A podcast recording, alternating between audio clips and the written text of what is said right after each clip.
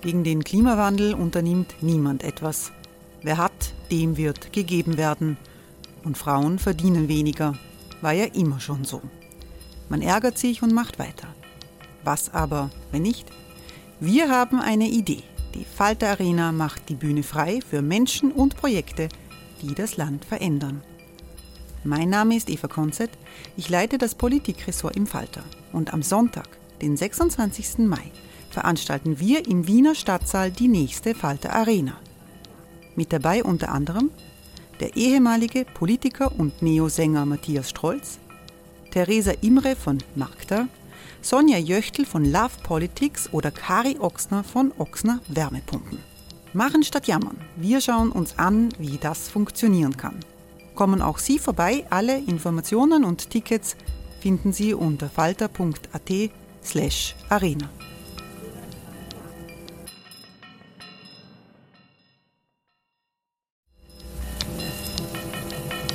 Falter-Podcasts werden durch Werbung unterstützt. Das hilft bei der Finanzierung unseres journalistischen Angebots. Hey, I'm Ryan Reynolds. Recently, I asked Mint Mobile's legal team if big wireless companies are allowed to raise prices due to inflation. They said yes. And then when I asked if raising prices technically violates those onerous two-year contracts, they said, "What the f*** are you talking about? You insane Hollywood ass." So to recap, we're cutting the price of Mint Unlimited from $30 a month to just $15 a month. Give it a try at mintmobile.com slash switch. $45 up front for three months plus taxes and fees. Promo for new customers for limited time. Unlimited more than 40 gigabytes per month. Slows. Full terms at mintmobile.com.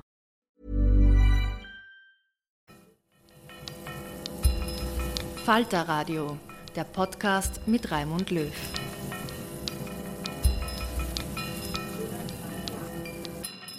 Herzlich willkommen, liebe Zuhörerinnen und Zuhörer, bei der 33. Folge von Schäuber fragt nach. An sich freut es mich ja, wenn Gedanken, die ich in diesem Podcast formuliere, von aufmerksamen Zuhörerinnen und Zuhörern aufgegriffen und manchmal sogar realisiert werden. Das birgt allerdings auch die Gefahr, dass man missverstanden wird. Das dürfte mir passiert sein mit einem Vorschlag, den ich in der Folge 8 der Justizministerin Alma Sadic gemacht habe. Damals ging es um die Frage, wohin mit Christian Pilnacek. Der hat damals gerade für Aufsehen gesorgt, weil er sich mit Prominenten aus dem Umfeld der ÖVP getroffen hat, gegen die gerade ermittelt wurde. Ich habe daraufhin der Ministerin Folgendes vorgeschlagen. Wäre das nicht ein für alle Seiten gesichtswahrender Kompromiss, wenn man für Pilnacek eine auf seiner Kommunikationsbegabung basierende, neu geschaffene Funktion findet, konkret als Staatsanwaltschaftsombudsmann für Interventionen aller Art. Alma Sadic hat darüber sehr gelacht. Christian Pilnacek hingegen dürfte sich gedacht haben, gute Idee, so mache ich das. Wie wir mittlerweile aus seinen nun öffentlich gewordenen Chat-Nachrichten wissen, dürfte er dafür auch sein Kundendienstangebot deutlich erweitert haben. Vorbereitung von beschuldigten Ministern auf ihre Einvernahme, Dirty Campaigning gegen lästige Antikorruptionsbehörden, Formulierung von parlamentarischen Anfragen gegen die Justizministerin, Ausarbeitung von Gesetzesänderungen, um die Arbeit der Korruptionsstaatsanwaltschaft zu erschweren, eine breite Dienstleistungspalette, die weit über einfache Interventionen hinausgeht. Dabei dürfte Pilnacek sogar einen neuen Beruf kreiert haben, nämlich den des Hausdurchsuchungsberaters. Dies Unangenehme bei solchen Hausdurchsuchungen ist ja, dass sie in der Regel nicht vorangekündigt werden. Wir erinnern uns an HC Strache, der nur mit einer Unterhose bekleidet den Ermittlern die Tür öffnen musste.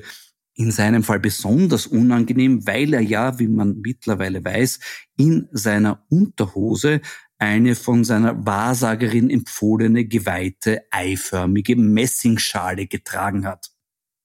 Jedenfalls hat er den Ermittlern zugleich sein Mobiltelefon ausgehändigt, denn wer weiß, wenn die zur Ortung Metalldetektoren mithaben, wo die dann zu suchen begonnen hätten. Sowas will man sich doch eher ersparen. Ich glaube, das mag nicht einmal der Gernot Blümel. Also zumindest nicht von wildfremden Leuten. Und deshalb nimmt man sich einen Hausdurchsuchungsberater. Der sorgt für rechtzeitige Vorabinformation über bevorstehende Nachschauaktionen und gibt auch noch Tipps, was bei der Durchsuchung gefunden werden darf. Nämlich, so wie Pilnacek schreibt, passendes. Wenn das der Staatsanwaltschaft nicht genügt, muss sie sehen, wie sie zum Meer kommt. Mit Zwangsgewalt werden die angestrebten Beweismittel von Externen kaum zu finden sein. Pilnacek interpretiert so eine Hausdurchsuchung also als Geben und Nehmen und erinnert die Durchsuchten dabei an das Motto, was sie gerne geben. Ich könnte mir ja vorstellen, dass man als Hausdurchsuchungsberater auch noch mit anderen Fragen konfrontiert wird. Darf man den Ermittlern Hausschuhe anbieten? Soll man für sie Kuchen und Kaffee vorbereiten oder lieber ein Begrüßungsschnapsel? Ist es zulässig, den Durchsuchungsvorgang aufmunternd zu kommentieren? Beispielsweise mit Nein, das, nein, nein, nein, da ist es kalt, ganz kalt, ja. Ja, da drüben beim Regal wird's ein bisschen warm, wärmer, ja, heiß, oh, oh, oh, oh, und jetzt habt's den USB-Stick gefunden. Gilt es als unhöflich, die eigene Handy-SIM-Card vor der Beschlagnahme zu vernichten, so wie Oberstaatsanwalt Fuchs das gemacht haben dürfte? Und gibt es für heikle elektronische Datenträger ein Outdoor-Kinderwagen-Service? Fragen über Fragen. Sehr gut gefällt mir auch, dass beim Thema Hausdurchsuchungsberatung zusammenwächst, was zusammengehört. Wer, glauben Sie, liebe Zuhörerinnen und Zuhörer, ist bei diesem Thema der Rechtsanwalt von Christian Pilnacek? Richtig, natürlich Dieter Böhndorfer. Österreichs Hausdurchsuchungskritiker Nummer eins, den ich zu diesem Thema hier schon zitieren durfte, nämlich seinen Kommentar, in dem er Hausdurchsuchungen als unnötige Ressourcenverschleuderung entlarvt. Denn es werden Unmengen an Akten abgeschleppt, die dann die Amtszimmer füllen. Die meisten der sichergestellten Materialien wären gar nicht notwendig, da eine gezielte Anfrage nach bestimmten Unterlagen seitens eines kompetenten Staatsanwaltes im Regelfall korrekt erledigt würde. Im Krisenfall eines Strafverfahrens bemühen sich alle um Korrektheit. Na sicher. Nach dieser Logik könnte sich auch die Polizei künftig aufwendige Verkehrskontrollen ersparen und durch gezielte Lenkeranfragen ersetzen. Denn im Krisenfall einer Alkoholisierung oder Führerscheinlosigkeit bemühen sich bekanntlich alle um Korrektheit. Das heißt, wir dürfen davon ausgehen, dass auch Christian Pilnacek uns um Korrektheit bemüht, erklären wird, wie er seine auch grammatikalisch fragwürdige Chatnachricht an Blümels Kabinettchef Wolfgang Niedrist gemeint hat.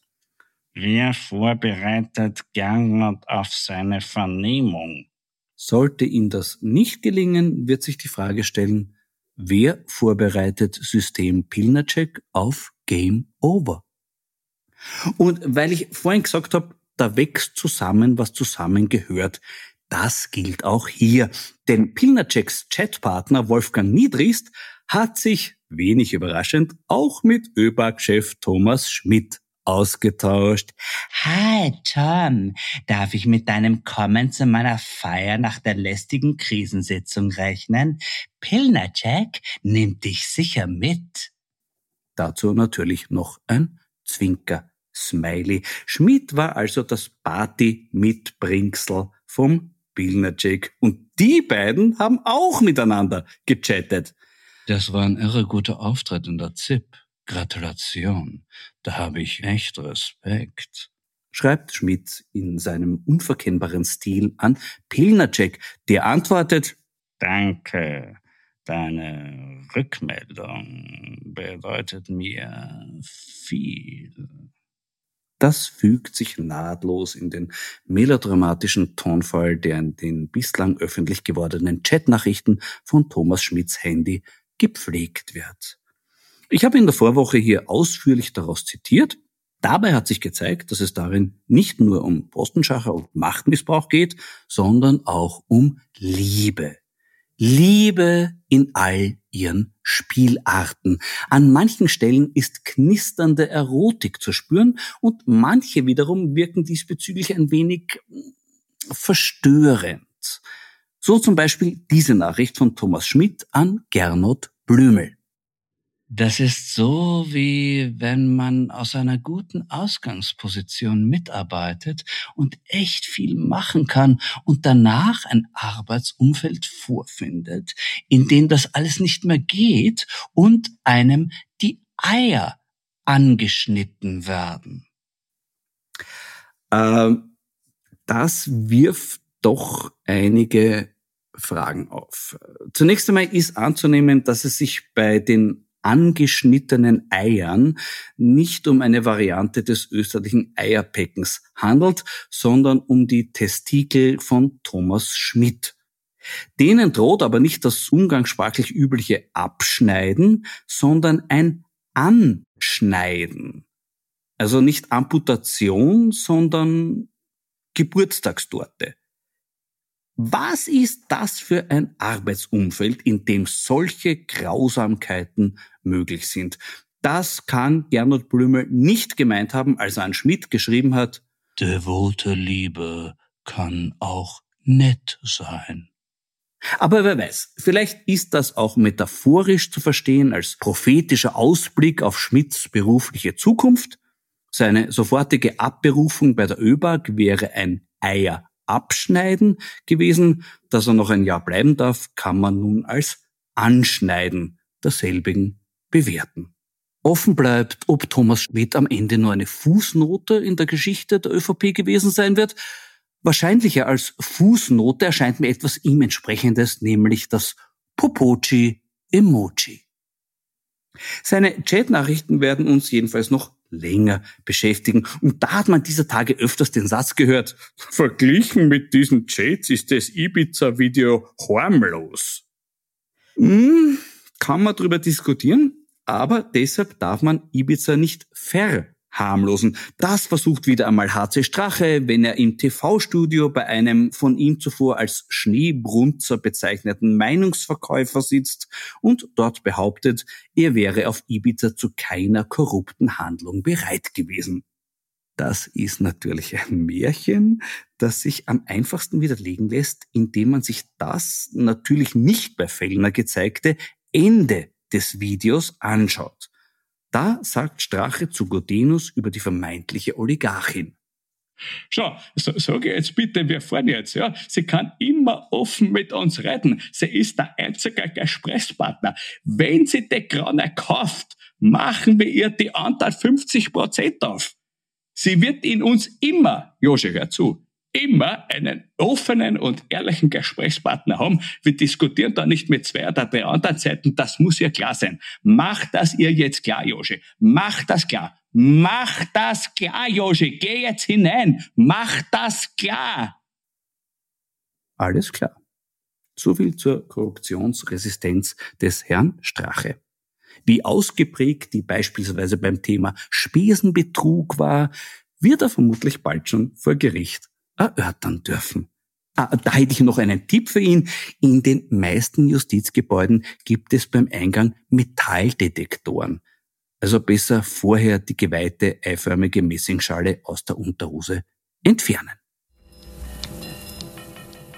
Mein heutiger Wein passt sowohl zum Thema Schmidt-Chats als auch zu HC Strache. Es ist der Peccatum 18 vom Weingut Leberl und Peccatum heißt ja bekanntlich Sünde. Und ähnliches wie für die Handys von Schmidt und Strache gilt auch für diesen Wein. Der wird uns noch lange Freude machen. Ich hatte unlängst das Glück, den 2006er zu trinken. Der war wunderbar gereift und das Potenzial dafür schmeckt man jetzt auch schon beim 18er. Prost! Dass die für viele Politiker so peinliche Auswertung der Chats von Thomas Schmidt gerade erst am Anfang steht, macht verständlicherweise die türkise ÖVP immer unentspannter. Bislang hat sie vor allem auf Ablenkungsmanöver gesetzt, Jetzt versucht sie es immer öfter mit direkten Angriffen auf Oppositionspolitiker und unbotmäßige Journalisten. Ganz besonders schlimm ist es, wenn ein Oppositionspolitiker zuvor auch noch unbotmäßiger Journalist war, so wie mein heutiger Gesprächspartner, der Abgeordnete der NEOS und ehemalige Herausgeber des Kuriers, Helmut Brandstetter. Grüß dich, Helmut. Ich habe gerade von Angriffen der türkisen ÖVP gegen Oppositionspolitiker und unbotmäßige Journalisten gesprochen. In deinem Fall ging das sogar so weit, dass du eine Anzeige wegen gefährlicher Drohung eingebracht hast. Worum geht's da? Äh, hallo Florian. Es geht darum, also begonnen hat es mit der Vernehmung des Thomas Schmid im Ibiza-Untersuchungsausschuss. Und ich habe dort, ähm, wie ich glaube, einige wichtige Fragen gestellt, unter anderem auch äh, nach der Compliance, weil ich wusste, dass die Frau Spiegelfeld von ihm als Beamten Staatsgeld bekommen hat. Und ich wusste auch, dass er bei ihr Urlaub gemacht hat. Und ich wollte einfach nur wissen, wie das war und ob er dafür bezahlt hat. Und ähm, am nächsten Tag hat meine Frau einen Anruf äh, bekommen, eben von der Frau Spiegelfeld, da hieß es wortwörtlich, jetzt ist Krieg, jetzt wird er zerstört. Und in Kenntnis der Frau Spielfeld war mir klar, das ist nicht von ihr. Und ich wusste damals aber auch schon, dass sie auch einmal im Ibiza-Ausschuss äh, aussagen wird müssen. Und da habe ich gedacht, das hebe ich mir auf und frage. Und dann habe ich einfach gefragt, ähm, also wer war das? Wer hat sie da beauftragt, mir das mitzuteilen? Und ihre Antwort war, das möchte ich nicht sagen. Und dann habe ich lange überlegt und auch mit Juristen diskutiert und jetzt habe ich ihm eine Anzeige gegen Unbekannt eingebracht und die Frau Spiegelfeld als Zeugin genannt. Und es geht um gefährliche Drohungen und das ist ja nicht nichts. Und jetzt möchte ich, dass sie eben vor einer Richterin oder einem Richter dazu befragt wird als Zeugin. Da ist sie zur Wahrheit verpflichtet und sagt, wer es war. Interessant, du sprichst auch von mehreren Drohungen. Du erwähnst zum Beispiel eine Drohung von Sebastian Kurz. Äh, die wäre so gewesen, du bist mein Freund oder mein Feind. Äh, jetzt frage ich mich, was von diesen beiden Alternativen ist da die schlimmere Drohung? ähm, ich habe jetzt auch geschmunzelt, weil, weil du es lustig formuliert hast, aber ich habe sehr viel nachgedacht äh, über diese und andere Dinge auch und ich finde es nicht lustig. Ich habe mit äh, vielen Bundeskanzlern äh, seit Bruno Kreisky gesprochen, mit vielen Politikerinnen und Politikern gesprochen. Ich bin Deutschland verdorben, weil ich jetzt sehr lange in Deutschland gelebt habe und da ist überhaupt, ähm, äh, glaube ich, geht es ein bisschen anständiger zu. Aber dass dir ein damals noch nicht Bundeskanzler, sondern ÖVP, ob man sagt, Erstens, ähm, er will, dass im Kurier so geschrieben wird, wie er es will. Du musst mich unterstützen bei der Wahl. Und zweitens, äh, du musst dich entscheiden, bist du mein Freund oder mein Feind. Das habe ich mir in den übelsten Träumen nicht vorstellen können.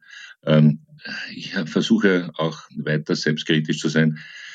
Manchmal denke ich mal, es war mein, für ich jetzt damals öffentlich machen müssen. Äh, das ganze Abendessen im, Juni 2017 war skurril, weil eigentlich immer nur gefragt hat, warum magst du mich nicht, warum magst du mich nicht? Und es ging eigentlich nur um seine Befindlichkeit. Und mir ist damals schon klar geworden, dass da ein schwer narzisstisch gestörter Mensch ist, der sich jetzt halt politisch was vorgenommen hat, um berühmt oder ich weiß nicht was zu werden. Es war ein Vier-Augen-Gespräch und natürlich äh, finde ich auch gut, dass es den Anstand gibt, dass man Vier-Augen-Gespräche nicht öffentlich macht. Aber inzwischen muss ich es machen, weil ich äh, die Republik, Demokratie und vor allem die Medienfreiheit wirklich in Gefahr sehe. Und ich, ich, ich sehe wirklich meine Verpflichtung, ist auch letztlich der Grund, warum ich mich überzeugen habe lassen, in meinem Alter noch in die Politik zu gehen. Ich sehe wirklich unsere Demokratie bedroht. Und ich muss ja nur äh, ein paar Kilometer in den Osten fahren und sehe, wie das in Ungarn sich abspielt.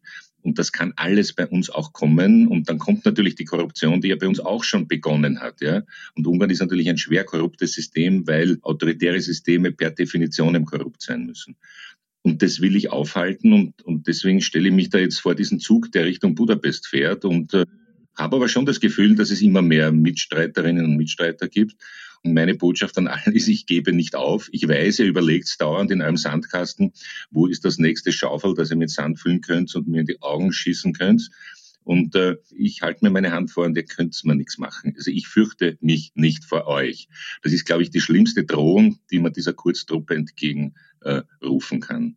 Du sagst, die Drohung von der Frau Spiegelfeld ist nach der Einvernahme von Thomas Schmidt im Urschuss gekommen. Siehst du da einen Zusammenhang? Ja, das war ganz eindeutig. Nicht, weil, weil sie natürlich nicht wollte, dass ihr Name auftaucht. Jetzt ist mir ja damals schon klar gewesen, dass ihr Name äh, mehrfach auftauchen wird, weil sie eine große Bedeutung äh, hatte und ich glaube noch immer hat äh, für Sebastian Kurz einfach als möglicherweise die wichtigste Kontaktfrau, soweit wir das bis jetzt sehen, hin zum großen Geld. Da gab es andere Leute natürlich auch, die Kontakte hergestellt haben, aber sie hat einfach wichtige Kontakte zu sehr wohlhabenden Österreicherinnen und Österreichern hergestellt. Sie ist ja auch quasi so eine Art Spendensammlerin nicht? Für, einen, für einen Sebastian Kurz Keilerin quasi. Dem hat sie widersprochen, aber natürlich hat das eine Rolle gespielt und auch da äh, müssen wir uns wieder erinnern, was äh, Reinhold Mitterlehner im Ausschuss gesagt hat. Das ist ja auch ein unglaubliches Sittenbild für unser Land. In der ÖVP ist es immer irgendwie zugegangen, in anderen Parteien ja auch. Äh, wenn es immer heißt, es war früher auch so, ja, auch früher haben äh, Spitzenleute in der ÖVP miteinander gestritten, gegeneinander intrigiert, alles mögliche gemacht. Ich habe, ich verfolge das ja seit vielen, vielen, vielen Jahrzehnten. Aber was neu ist, und man muss es immer wieder betonen, also, dass der Kurz gegen Mitterlehner intrigiert, klar, haben andere auch gemacht. Aber er hat ja viel mehr gemacht anstatt als Außenminister Außenpolitik zu machen, ist er durch Österreich gefahren, hat viele Leute getroffen, hat sehr viel Geld aufgestellt und hat geplant, sobald er genug Geld hat, wird er den Mitterlehner stürzen und Neuwahlen ausrufen. Und genau das ist ja passiert. Etwas früher als gedacht hat, der Mitterlehner dann vorzeitig aufgegeben hat. Und der Mitterlehner hatte erzählt, wie er beobachtet hat, wie der Kurz nie Ministerrat war, dauernd unterwegs war, Spenden gesammelt hat, permanent auch, und das müssen wir auch noch untersuchen, permanent Umfragen in Auftrag gegeben hat, wo bis heute niemand weiß, wer sie bezahlt hat. Ist das vielleicht hintenherum irgendwo geflossen? Ich weiß es nicht. Und jedenfalls, während der Außenminister war, als intriganter Minister äh, eigentlich seinen weiteren Aufstieg und Übernahme der ÖVP geplant hat. Das lernen wir jetzt alles im Ausschuss und das ist natürlich unangenehm, weil es, dann kommen noch diese Chats dazu, gegen dieses Heiligenscheinbild halt äh, dieses halt befleckt, um in dieser Sprache zu bleiben, des Heiligenscheins. Äh, und da ist eine ganz kleine, ganz böse Truppe um den Kurz gewesen, die eben gegen andere Leute vorgegangen ist, andere Leute schlecht gemacht hat und den Aufstieg dieser eine Person geplant hat. Man darf vielleicht auch nicht vergessen zu erwähnen, dass es auch einen gegeben hat, der bei diesem Putsch gegen einen Mitterlehner ganz entscheidend mitgeholfen hat, der eigentlich nicht zur Stamm-Türkisen-Partie gehört, nämlich der Wolfgang Sobotka. Ja, Wolfgang Sobotka hat eine große Rolle gespielt, weil die haben gemerkt, weil sie ja permanent Umfragen gemacht haben, äh, dass Christian Kern eine gewisse Popularität erreicht hat, die größer war als die seines Vorgängers in, in der Endphase. Und deswegen war klar, jetzt müssen wir irgendwas schnell sein, um gegen den Kern was zu machen. Und Sobotka war Innenminister. Und eine der Aufgaben, die man Sobotka zugeteilt hat, war, diese Regierung so viel wie möglich zu stören. Und äh, Kern und Mitterlehner haben ja dann noch ein gemeinsames Programm gemeinsam entworfen und das wollte Sobotka ja nicht unterzeichnen offenbar im Auftrag des Kurz. Deswegen ist ja klar, warum ist er der Einzige eigentlich von der alten Truppe, der weiter eine Rolle spielt, weil er damals als Regierungszerstörer sich eingesetzt hat. Und jetzt glaube ich ja nicht an das Prinzip der Dankbarkeit in der Politik, bei diesen Leuten schon gar nicht, aber an sein Prinzip der Abhängigkeit. Und Kurz weiß natürlich, dass Sobotka alles weiß. Also in dem Sinn ist er von ihm irgendwie abhängig. Das ist ja überhaupt, äh, auch jetzt rund um Thomas Schmidt, Blümel etc., eigentlich das Hauptthema und die deutsche Wochenzeitschrift Die Zeit hat das ja in entscheidendem Maß auf den Punkt gebracht. Weil es geht um die Familie. Nicht die Familie sind die, die paar Leute, die sich also alles äh, miteinander aufteilen wollten. Und Thomas Schmidt kann man nicht fallen lassen, weil er kennt alle Familiengeheimnisse die könnt ihr auspacken. Und dann ist natürlich Schluss mit lustig. Und dasselbe gilt für Sobotka. Also es gibt eine enge, eine kleine Gruppe von Menschen, die mehr oder weniger alles wissen. Und von denen ist Kurz abhängig und die fürchtet er. Und das habe ich gestern im Parlament ja gesagt, auch äh, zu meinem Blümel. Sie wollten den Leuten Angst machen, ja. Also auch dem Generalsekretär der Bischofskonferenz Angst machen. Und am Ende schaut so aus, dass sie alle die größte Angst haben. Das ist ja das Bild der Republik im Moment. Wenn man einen Angstometer quer über das Land legen würde, dann würde der größte Ausschlag irgendwo zwischen Bundeskanzleramt und Finanzministerium sein. Das sind die Leute, die im Moment am aller, aller, allermeisten Angst haben. Erstens einmal, weil sie sehr viel zu verlieren haben und zweitens, weil sie wissen, was sie getan haben und sie wissen, wenn das rauskommt, dann sind sie natürlich politisch am Ende. Persönlich wünsche ich Ihnen alles Gute. Ich wünsche Ihnen, dass Sie um die Welt fahren, sich die Welt anschauen, lernen, dass sie charakterbildende Seminare belegen und ein bisschen versuchen, was vom Leben zu verstehen.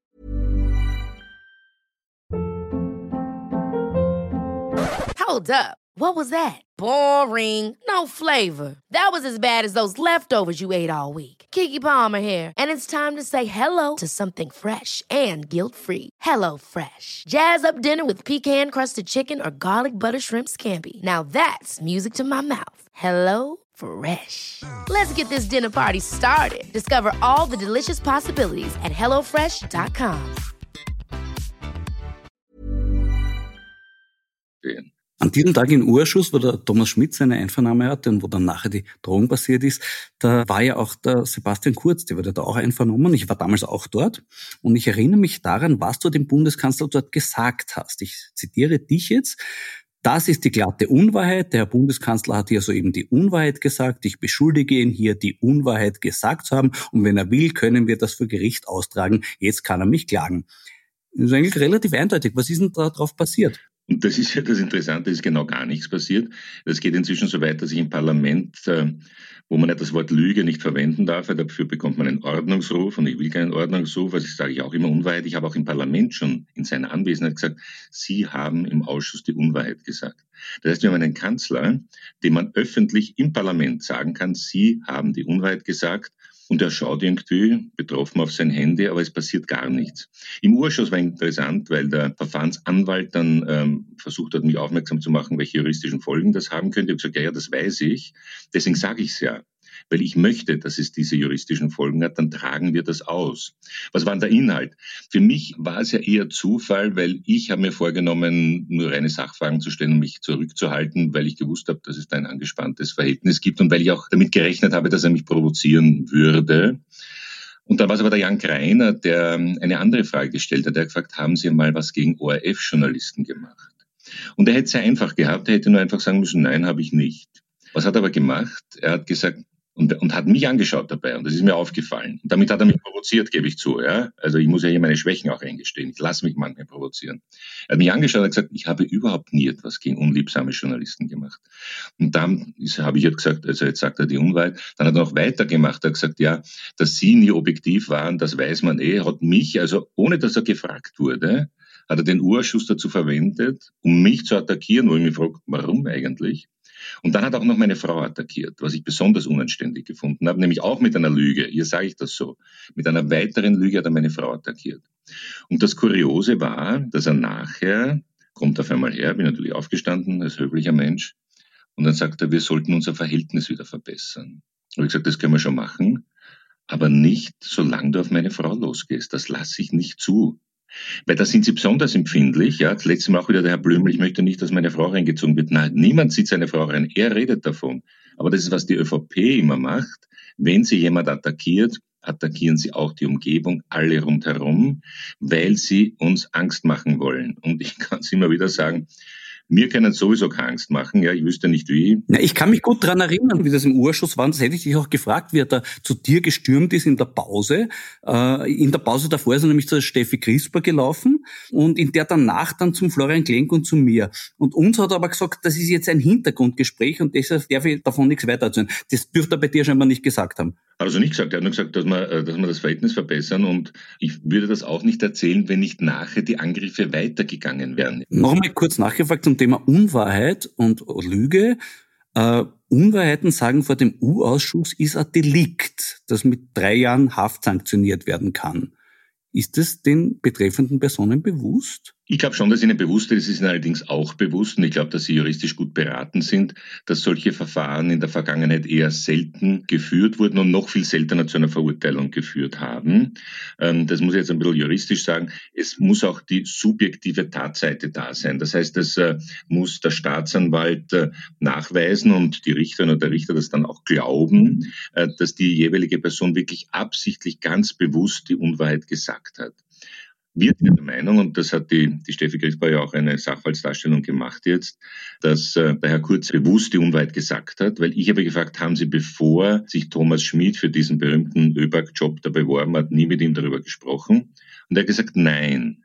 Inzwischen wissen wir aber, dass er seit 2017, also seit der Regierungsbildungszeit, mit ihm darüber geredet hat und Schmid relativ bald darauf mit anderen Leuten darüber geredet hat und natürlich auch immer wieder mit Kurz.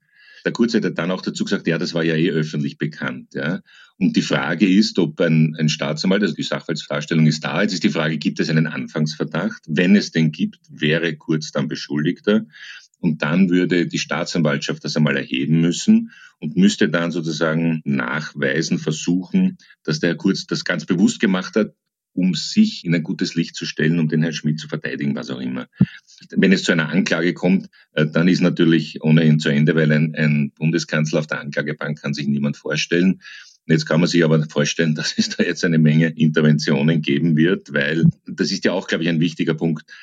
Andere Regierungen sind auch schon auf, auf die Justiz losgegangen, auf sehr unanständige Art und Weise, ja, also rote und schwarze. Aber dass man eine ganze Institution wie die Wirtschaft und Korruptionsstaatsanwalt delegitimieren will, also sagt, was auch immer die machen, rote Netzwerke, das ist parteipolitisch gesteuert, das hat nur der Herr Kurz gemacht, weil er gewusst hat, dass diese Institution sich mit den 300.000 SMS und anderen Untaten der ÖVP und des Schmid und des Kurz und des Blümel beschäftigen wird. Deswegen hat man vorher gesagt, was auch immer die sagen werden, ist, ist rotes Netzwerk.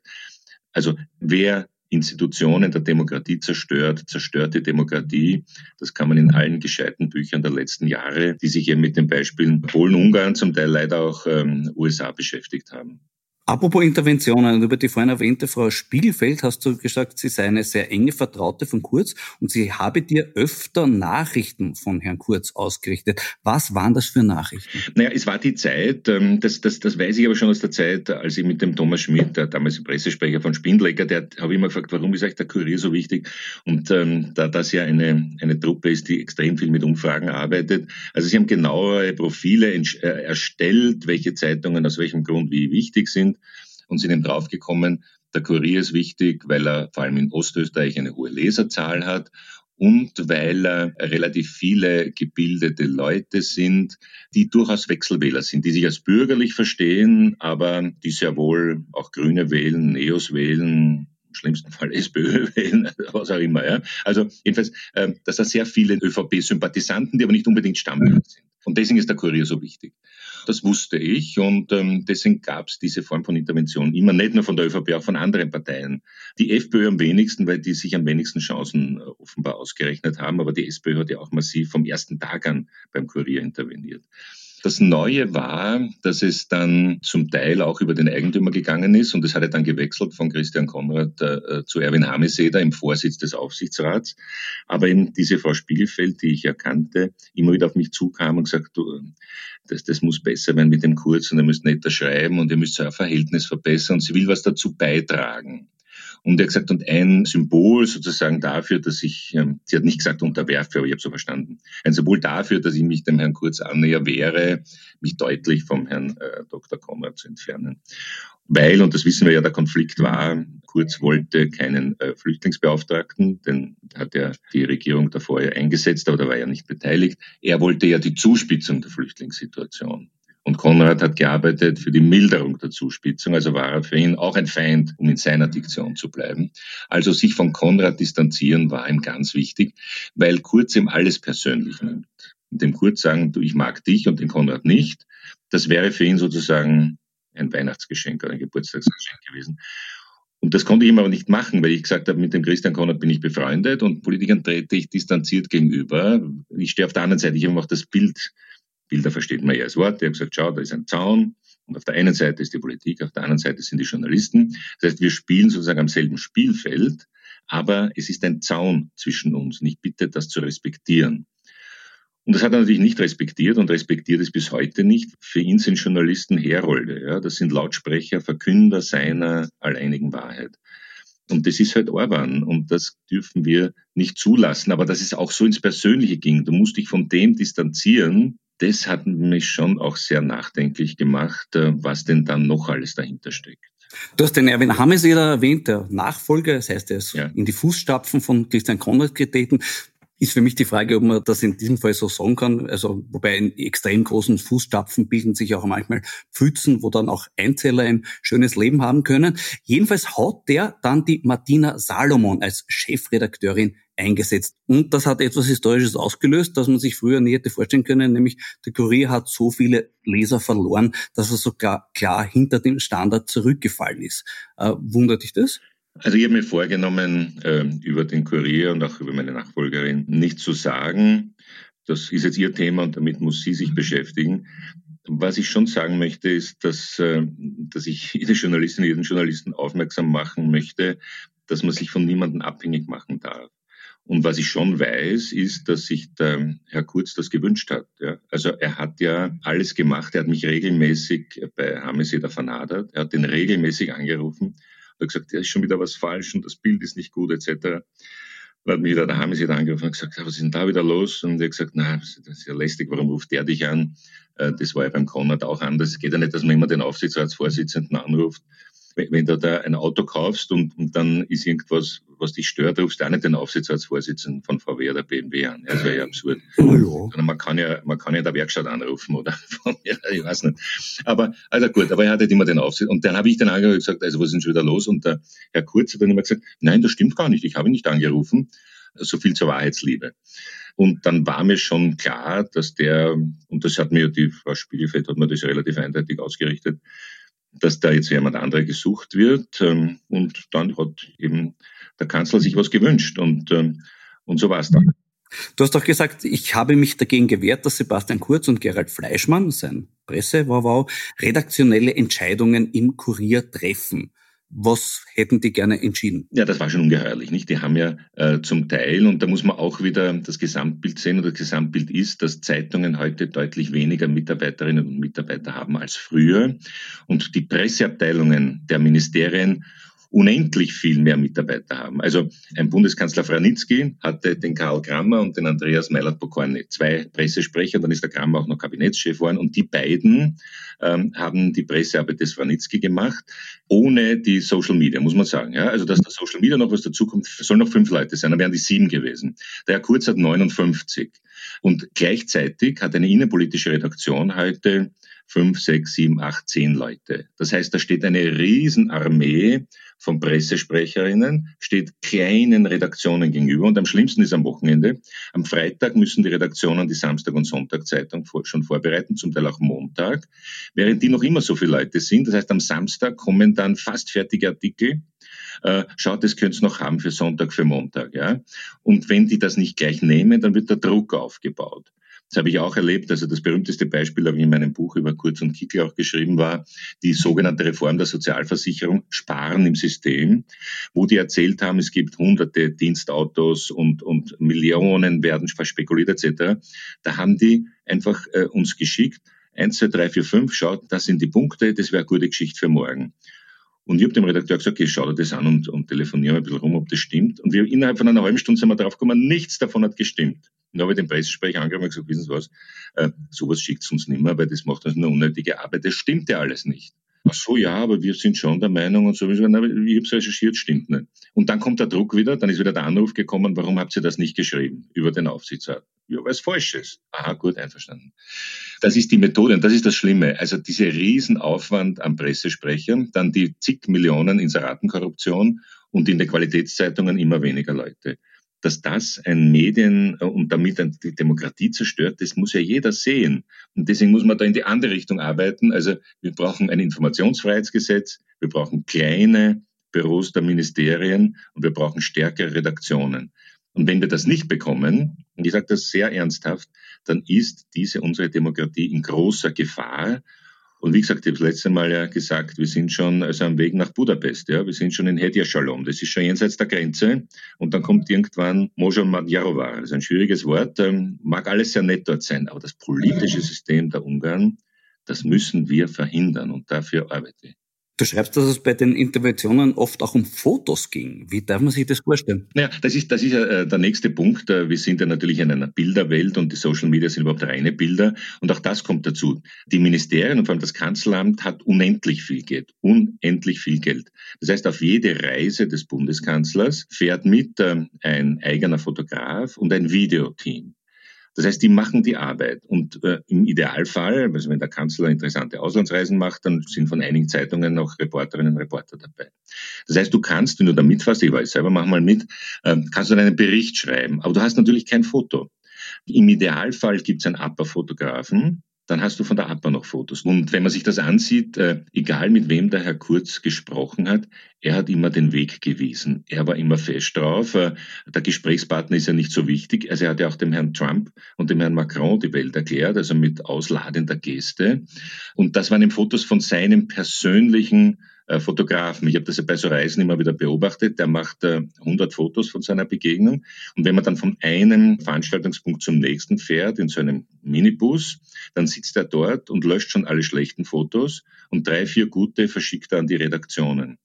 Und also auch damit machen die natürlich Politik. Und wenn du dann aber andere Fotos hast und die verwendest, dann kommt sofort der Anruf, warum habt ihr nicht unser Foto verwendet? Naja, weil wir finden, das andere ist besser. Und das ist ja terrorartig, diese Anrufe, weil sie permanent sind, weil du nicht zum Arbeiten kommst weil sie permanent in Redaktionen anrufen und sich was wünschen, was fordern. Oder einmal, das habe ich in meinem Buch auch geschrieben, so mit dieser miesen Art, äh, Anruf beim Redakteur, ah, spricht da die sozialistische Tageszeitung Kurier. Ja, dann ist einmal klar, der ist jetzt schon mal in Abwehr. Also warum, warum sagst du sozialistisch? Na, was ihr da geschrieben habt, das ist ja Säure, das ist, hat, hat euch das die SPÖ eingedruckt? Aha, die SPÖ, ach so, ja, aha, ja. Äh, nein, das war nicht die SPÖ. Ja, aber pass auf, jetzt musst du Folgendes, ja. Das sind die Methoden. Alle psychologischen Methoden von der chinesischen Folter bis zu werden verwendet, um Redakteurinnen und Redakteure unter Druck zu setzen. Und sie machen es permanent ohne Pause. Und während wir hier reden, sitzen wieder welche zusammen und überlegen gerade, was können wir wem wo morgen eindrucken. In deinem Buch Kurz und Kickel, ihr Spiel mit Macht und Angst, schreibst du über Sebastian Kurz den Hinweis, dass er ja Journalisten habe, die sehr positiv über ihn schrieben, quittiert damit, ja, aber die rufe ich auch an und sage ihnen, es könnte noch besser gehen. Ich stelle mir gerade vor, wie diese Aussage einen Michael Janet oder eine Martina Salomon verunsichern muss, weil sie nie wissen können, ob es nicht noch besser gegangen wäre. Die leben in ständiger Angst davor, den Bundeskanzler zu wenig gehuldigt zu haben. Das ist doch auch nicht schön, oder? Naja, wie gesagt, man kann sich auch alles lustig machen, aber ich fand das in der Situation für mich gut, weil ich habe dann, ich hab dann darauf gesagt, aha, jetzt habe ich dich aber erwischt. Es geht also nur darum, dass gut berichtet wird und nicht, dass ordentlich berichtet wird. Und was hat er darauf gesagt? Ach so, warum, warum magst du mich nicht? Also immer wenn irgendwie ähm, ein Argument da war, dann war immer, warum magst du nicht, dann kommt sofort wieder auf die persönliche Ebene. Aber dass das ein Bundeskanzler, also damals noch Parteiobmann, äh, zugibt und Außenminister zugibt, dass er regelmäßig Journalisten anruft, die ohnehin schon nett schreiben und sagt, es könnte noch besser gehen. Da fragst du, warum ist er eigentlich Politiker geworden? Immer gedacht, man wird Politiker, um etwas zu gestalten, um etwas zu verändern, um nach einer gewissen Zeit zu sagen, schaut sich an, die soziale Situation ist besser geworden. Oder von mir aus auch, schaut sich, ich habe die Steuern gesenkt und es ist die Wirtschaft besser. Oder ich habe einen neuen Fußballplatz gebaut. Ich weiß es nicht. Aber wenn am Ende überbleibt, der hat nett über mich geschrieben, was hat das mit Politik noch zu tun? Wenn das alles ist, also mir fallen auch von den populistischen Politikern, fällt mir niemand ein, der sich so reduzieren ließe auf, ich will nur, dass gut über mich geschrieben wird. Wir wissen mittlerweile vom Herausgeber der kleinen Zeitung, dass der Sebastian Kurz bis zu viermal am Tag anruft mit der Frage, warum mögt ihr mich nicht? Ist das möglicherweise wirklich die Frage seines Lebens? Ich weiß von einem Künstler, ähm, äh, den er eingeladen hat, die erste Frage, warum hassen Sie mich? Ich weiß, dass er bei Reden immer sagt, also im, im kleinen Kreis, äh, heute sind nur Leute da, die mich mögen. Es geht offenbar wirklich nur um das eine, nämlich um ich, ich, ich. Warum mag mich jemand, warum nicht? Warum hasst mich jemand? Und um nichts anderes. Andere Politiker haben was Spielerisches äh, und wollen natürlich dann auch irgendwie geliebt werden, aber wollen wenigstens rundherum ein Spiel haben. Aber er will auch das Spiel nicht, sondern er will nur die Unterwerfung, äh, ich mache alles für dich, ich mag dich oder liebe dich, ich liebe meinen Kanzler, das muss man halt sagen. Ähm, dann wird man Überchef. Dass das überhaupt möglich ist und das System, das zerbricht ja gerade. Ja. Also ich bin überzeugt davon, dass das System kurz gerade dabei ist, entweder zusammenzubrechen oder sich aufzulösen oder zu zerbröseln. Der Unterschied ist, wenn es zerbröselt, dauert es ein bisschen länger. Wenn es zusammenbricht, dann kann es relativ schnell gehen. Da wage ich jetzt noch keine Vorhersage. Das liegt eigentlich nur daran, wann wir welche Chat-Nachrichten noch bekommen. Und deswegen diese Heidenangst, die die alle haben, wann welches rauskommen, weil die müssten ja ungefähr wissen, was sie so alles gemacht ähm, oder worüber sie sich unterhalten haben. Aber das ist jetzt nur diese Angst. Und natürlich äh, magst du mich nicht, ist ja auch eine Angst. Der mag mich nicht, was könnte das für Auswirkungen haben? Aber dass man sein Leben lang nur in so einer Angst verbringt, deswegen würde ich, wie gesagt, raten, Weltreisen, sich die Welt anschauen haben ja auch Kronprinzen früher gemacht, um, um ein bisschen auch das eigene Reich besser zu verstehen, auch um sich selbst besser zu verstehen. Also ich glaube, ich habe auf Reisen am meisten über mich gelernt. Und das würde ich dringend raten, weil das sind junge Leute, denen ich ein langes, glückliches Leben wünsche. Aber ich wünsche der Republik und unserem Land, dass es wieder von Leuten regiert wird, die sich darum kümmern, dass gut regiert wird, dass anständig regiert wird. Mit allen Fehlern, die alle gemacht haben, ja. Und das wird die nächste Regierung genauso Fehler machen. Aber das ist nicht nur um ich, ich, ich geht. Das wäre ein schöner positiver Ansatz jetzt eigentlich zum Schluss, dass man sagt, äh, lieber Herr Bundeskanzler, gehen Sie doch einfach mal ein bisschen auf Reisen und lernen, äh, auf Lernreisen. Äh, gönnen Sie sich und uns ein bisschen Urlaub. Du hast gestern im, im Parlament übrigens noch an den Anstand von Gernot Blümel appelliert. Ich habe hab ans Gewissen, ich, ich habe gesagt, wenn ich ihn jetzt auffordere, zurückzutreten, tritt er natürlich nicht zurück. Aber was ich ihm raten würde, all diesen Leuten raten, setzt euch allein wohin oder geht's durch den Wald und denkt nach, was ihr getan habt. Ohne, dass euch jemand anklagt oder sich selber anklagt. Das ist nur analysieren. Die sind ja hoffentlich durchschnittlich bis überdurchschnittlich intelligent und analysefähig. Nachdenken, was habe ich denn da gemacht? Was habe ich da geschrieben? Wo bin ich da hineingeraten?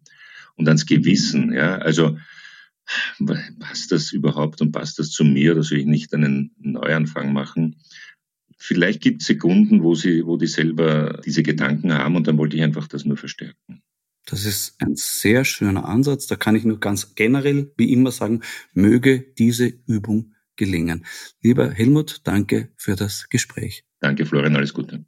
Das war die 33. Folge von Schäuber fragt nach. Nächste Woche wird der Präsident der Internationalen Staatsanwältevereinigung, Gerhard Jarosch, mein Gast sein. Für heute sage ich Danke fürs Zuhören allen männlichen Zuhörern möchte ich im Sinne von Thomas Schmidt und Harze Strache empfehlen, passen Sie auf, dass Ihnen keine intimen Körperteile angeschnitten werden. Zur Not schützt da auch eine geweihte eiförmige Messingschale in der Unterhose. Und natürlich gilt auch hier, bleiben Sie aufmerksam. Ihr Florian Schäuber.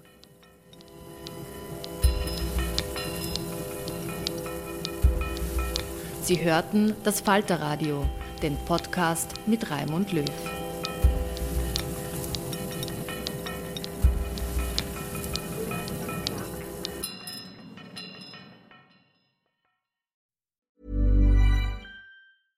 Ever catch yourself eating the same flavorless dinner three days in a row? Dreaming of something better? Well, HelloFresh is your guilt-free dream come true, baby. It's me, Kiki Palmer. Let's wake up those taste buds with hot, juicy pecan crusted chicken or garlic butter shrimp scampi. Mm. Hello Fresh. Stop dreaming of all the delicious possibilities and dig in at HelloFresh.com. Let's get this dinner party started.